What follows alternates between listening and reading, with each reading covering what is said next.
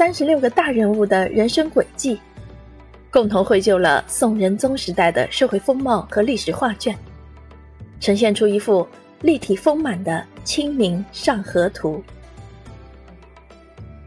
唐博博士所著《宋仁宗时代的大人物》，为丰富历史题材的文化产品提供了丰富的好点子。宋仁宗时期，宋朝的政治、经济、文化、科技都获得长足发展，各个领域群星闪耀。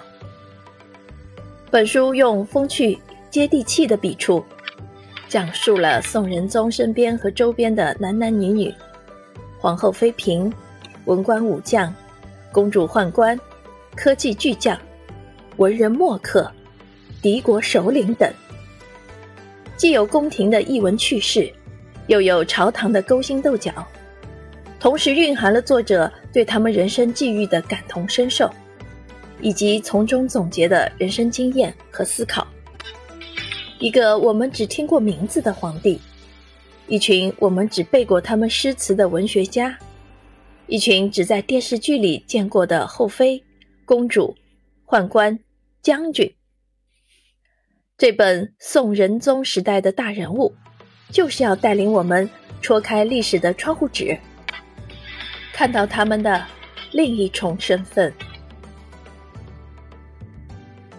本书是一本遵循史料的通俗传记，精选《宋史》《续》《资治通鉴长篇》等海量文献，精准还原历史人物的原貌，有趣味性，有知识点，有画面感，契合当下的阅读口味，又能够诠释职场的生存哲学，将宋代的制度、民俗、掌故融于每个大人物的叙事之中。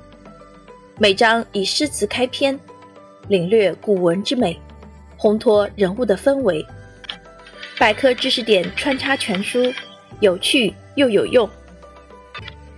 比如，刘娥是如何从落魄歌女逆袭为一代权后的？万能螺丝钉范仲淹庆历新政为什么失败了？欧阳修竟然是范仲淹的猪队友？钢铁直男王安石。有多不爱洗澡？庞吉怎么就背了近千年奸臣的锅？苏颂是如何拿下跨界科学顶流的？宋代女子为何敢于改嫁？宋代的将军为什么不受重用？宋代高官为何都是文学家？北宋宦官的薪俸收入如何？北宋又是如何抗议的？这些问题，您都可以在《宋仁宗时代的大人物》一书中找到答案。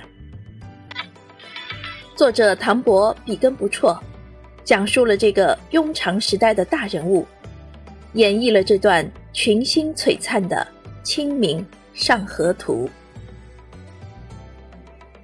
好，今天我的推荐就到这里，感谢您的聆听，期待与您的下一次相聚。